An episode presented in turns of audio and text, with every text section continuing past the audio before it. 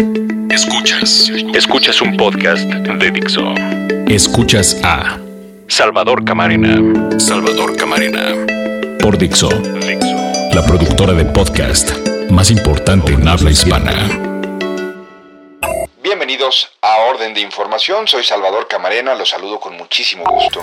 En esta ocasión me gustaría conversar con ustedes en torno a la figura del presidente Enrique Peña Nieto, de ese gran desconocido, según yo, que es el presidente Enrique Peña Nieto. Déjenme ponerlo en estos términos para comenzar. Quizá alguno de ustedes crea que el presidente Enrique Peña Nieto es un personaje hueco, que es la invención de una televisora, que es producto de la mercadotecnia, que obedece intereses y que él simplemente está ahí al frente de un montaje que otros diseñaron. Creo que caer en este supuesto. Creo que ceder a la tentación de creer en eso nos impedirá como sociedad el no entender la gravedad del momento en que estamos y lo importante que resulta saber exactamente quién sí es y quién no es Enrique Peña Nieto, para entonces tratar de vislumbrar qué podrá hacer o qué no va a poder hacer ahora desde la presidencia cuando todavía no llega ni a la mitad de su mandato y sin embargo tiene meses lleva meses en medio de un pasmo, lleva meses atrapado en una crisis de la cual no se ve que su equipo ni él puedan salir. La primera anécdota que yo creo que viene a cuento que comparta con ustedes es una que escuché en Guadalajara hace algunos años un reportero de Estados Unidos que estaba de visita en nuestro país, que vino a la Feria Internacional del Libro, contaba cómo él había trabajado en México en el tiempo en que fue presidente Carlos Salinas de Gortari, y contaba cómo alguien, algunos años después, cuando él ya había regresado a trabajar a Washington, D.C., cuando él ya estaba de nuevo en su patria, le habían pedido de favor que recibiera a un diputado mexiquense que quería saber cómo funcionaba el Congreso de los Estados Unidos de América. Entusiasmado, este periodista lo que hizo fue pensar que se iba a poner al día en cuanto a la grilla mexicana. Este periodista hablaba un perfecto español y era, por como lo contaba, por como lo decía, uno sabía que estaba ante alguien que había disfrutado mucho su estancia en nuestro país y que había desarrollado el conocimiento fino de las fibras que implica la grilla mexicana. Total que se ven para desayunar en Washington, llega ese diputado mexiquense, traía una libreta, abre la libreta el diputado y el diputado empieza a hacer algunas preguntas. Tres, cuatro, cinco. De repente, este periodista interrumpe a su interlocutor y quiere saber, quiere voltear, pues, el asunto y él ser ahora el que realiza las preguntas para saber más sobre lo que está ocurriendo en México. Muy educado, muy respetuoso, el interlocutor del periodista contestó a los cuestionamientos de este estadounidense, pero volvió a su cuestionario. No se apartó de la libreta y de lo que ésta marcaba en cuanto a las dudas de cómo funcionaba la relación entre el Congreso de los Estados Unidos y la presidencia de ese país. Un poco decepcionado, el periodista contaba, se terminó la entrevista, se despidieron amablemente y unos meses después volvieron a pedirle que recibiera de nueva cuenta en Estados Unidos al mismo diputado mexiquense y este volvió a viajar y la escena se repitió. Muy educado, apegado estrictamente a lo que decían las preguntas en su libreta, el diputado mexiquense fue cortés cuando fue eh, cuestionado por el periodista estadounidense, pero nunca, nunca se apartó del guion. Este periodista estadounidense nos contaba estas dos entrevistas y nos decía, ese diputado mexiquense, ahora lo sé, era Enrique Peña Nieto, era el hoy presidente de la República Mexicana. Primera anécdota que quería yo compartir con ustedes. Tengo otra anécdota. Le pregunté a un ex secretario de Estado de un gobierno panista. Le pedí que referencia, le dije, ¿quién es Enrique Peña Nieto? Esto pasó hace algunos años. Y me dice, mira, te voy a contar una anécdota. Este secretario de Estado es, había sido por algunos, en este juego mexicano del tapadismo, había sido mencionado como posible candidato del Partido Acción Nacional a la presidencia de la República. Entonces, cuando tenía que trabajar asuntos con el gobernador del Estado de México, que en ese entonces era Enrique Peña Nieto, todo se trababa, era muy difícil, era muy complicado, según este secretario de Estado, llegar a acuerdos, negociar, que las cosas fluyeran. El secretario de Estado se da cuenta de que el, obstáculo que impide la buena colaboración es que el gobernador del Estado de México, Enrique Peña Nieto, consideraba que cualquier cosa que él cediera, que él colaborara efectivamente con el secretario de Estado, sería capitalizado por el funcionario federal del PAN en supuestas aspiraciones presidenciales. Entonces me contaba este secretario de Estado, oye, Enrique, te quiero decir una cosa. Yo no quiero ser presidente de la República. El, gobernador del Estado de México le contestó, secretario, todos dicen lo mismo. El secretario de Estado me contó que tratando de dilucidar cómo convencer a Enrique Peña Nieto de que él no era su potencial competidor por la presidencia de la República, llegó a una conclusión y que fue la acertada. Le dijo, gobernador, ¿sabes por qué no quiero ser presidente de la República? Porque yo detesto todo lo que a ti te encanta.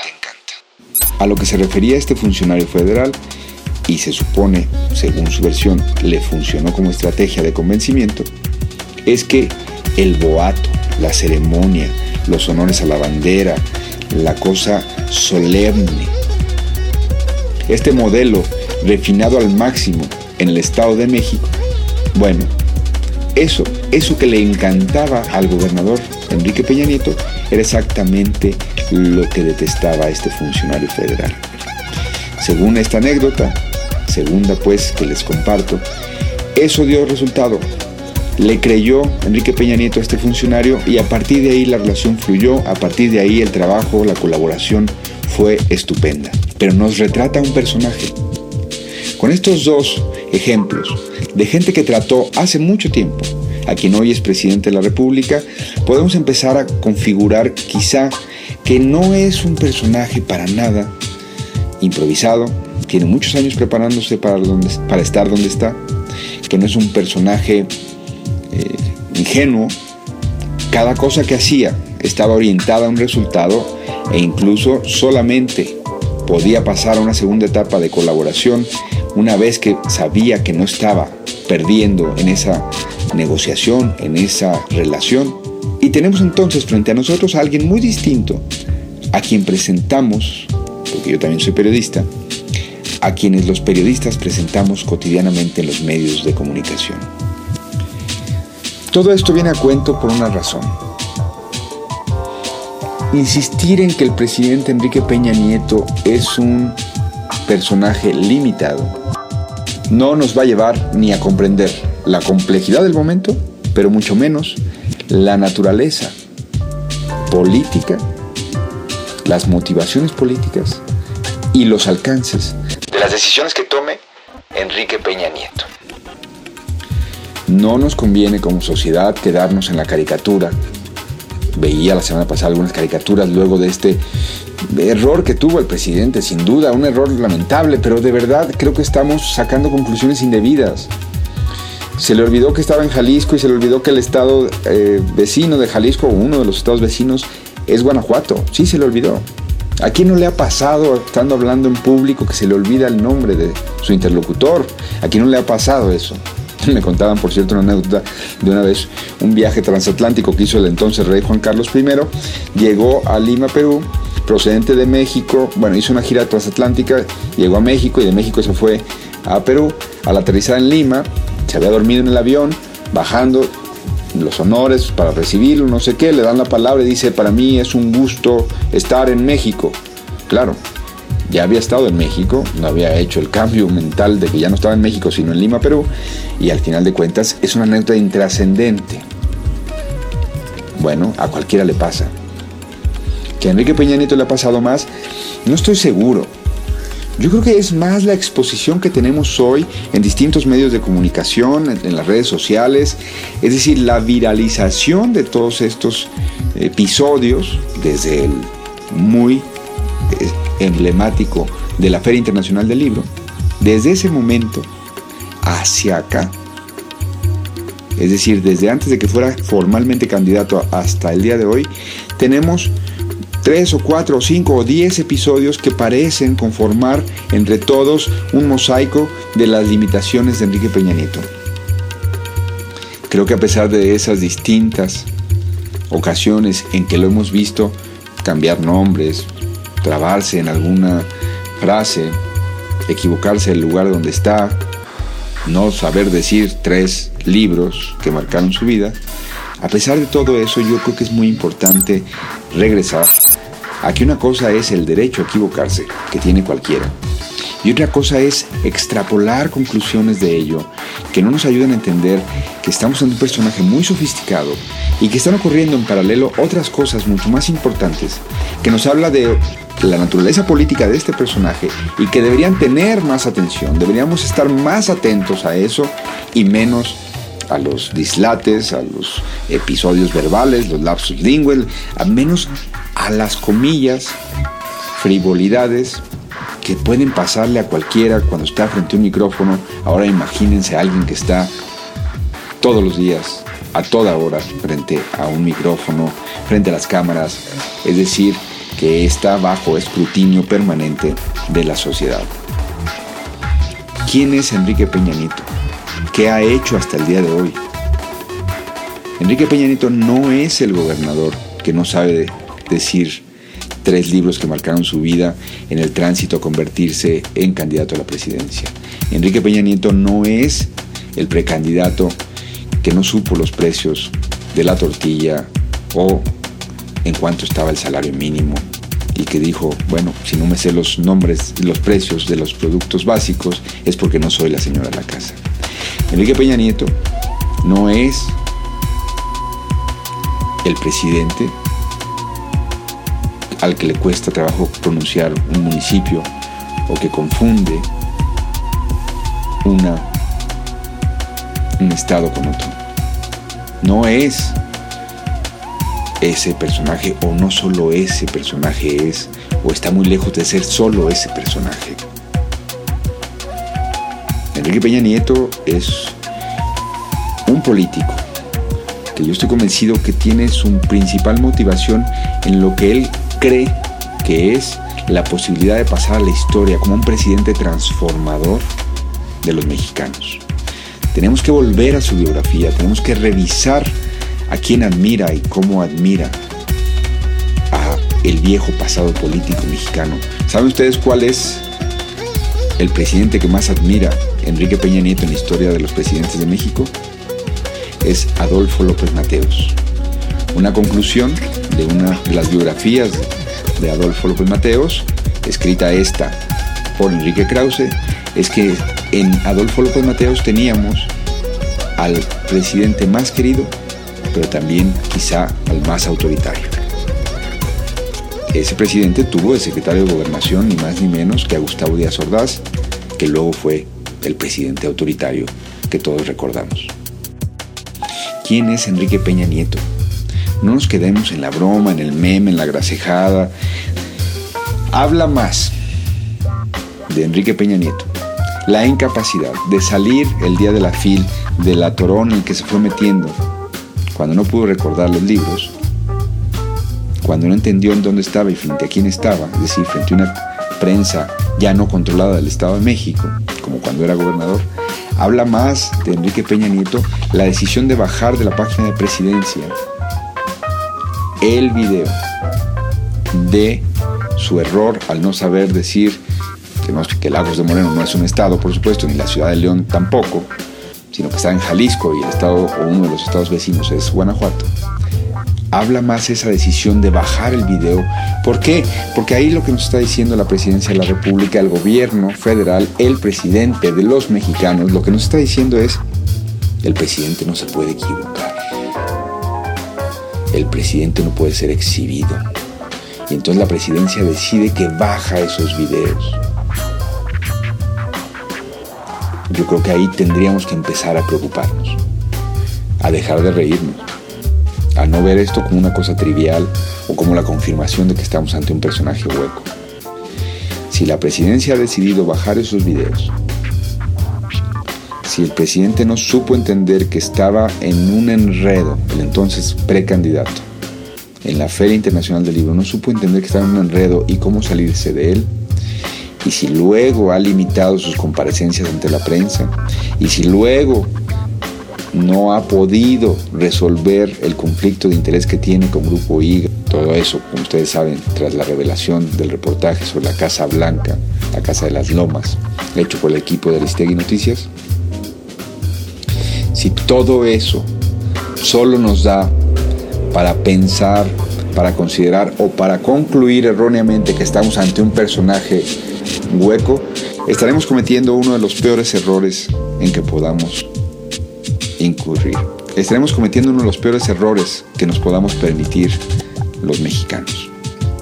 El presidente de la República es muy poderoso. El presidente de la República todavía tiene muchos márgenes para actuar, para hacer sentir su peso. Sí estamos en un momento crítico, en donde más nos conviene, antes que reírnos, revisar exactamente ¿Qué está haciendo la presidencia? Demandarle a nuestros periódicos y a nuestras radios y a nuestra televisión y a las revistas y a los reporteros independientes y a los columnistas y a los comentaristas y a todo el mundo que rehagamos la chamba, que empecemos de cero, que revisemos las biografías de cuando era gobernador y cuando era diputado y cuando fue funcionario del gobierno de Arturo Montiel y que revisemos de dónde viene, quién es, qué está haciendo, qué pretende el hoy presidente de la República. No nos quedemos en la risa, no nos conformemos con una conclusión facilona de pensar, este señor es muy limitado, este señor no es limitado. Tan no es limitado que está en la presidencia de la República. Tan no es limitado que ya cambió leyes paradigmáticas del siglo XX mexicano como la relativa a la reforma energética no es limitado que metió a la cárcel a una de las políticas, porque no nada más era una lideresa magisterial ni sindical, sino a una de las políticas con más mañas de nuestro país, que más sabía de cómo funciona el sistema político mexicano y sigue en la cárcel el Bester Gordillo. No pongamos en la mesa de las conclusiones la idea de que el presidente Peña Nieto es un señor limitado estaríamos cometiendo un gran error. Faltan muchos años de la presidencia de Enrique Peña Nieto. Estamos en pleno periodo electoral. Parte de lo que se juega este 7 de junio es la mayoría priista en el Congreso de la Unión, concretamente en la Cámara de Diputados, y esa posibilidad de que el presidente tenga en su mano una mayoría junto con sus aliados del partido, del mal llamado Partido Verde y del Partido panal, si el panal se suma a esta mayoría armada para tener, para darle al presidente la posibilidad de la mayoría simple, ¿empezará de nuevo la fuerza del presidente después de estas elecciones? Yo creo que ellos piensan que sí. Yo creo que el gobierno federal está haciendo un cálculo de que en esta, en junio se recuperan, que en junio se acaba la crisis en la que están metidos desde la terrible noche de igual el 26 de septiembre y que sin embargo todo eso quedará atrás y que de nueva cuenta tendrán ellos el impulso de lo que pasa en la política mexicana. ¿Quién es el presidente Enrique Peña Nieto? Yo todavía no tengo claro quién es, pero sí tengo claro que no es el de las caricaturas, que no es el de los memes, que no es el que luego nos queremos tranquilizar pensando que es simplemente una persona limitada y que en realidad no tiene el poder que sí tiene para plantear todavía cosas complejas, polémicas y que deberíamos estar atentos a lo que vaya haciendo la presidencia de la República, el gobierno federal, para poder lidiar con eso y lograr que en un ambiente democrático se tengan las mejores decisiones para nuestro país y no nada más bajar la guardia y decir, al fin y al cabo, este presidente ya no tiene margen de acción. Estamos muy lejos de esa posibilidad. Soy Salvador Camarena, los espero en la próxima entrega de Orden de Información. Escuchaste a Salvador Camarena, un podcast más de Dixo.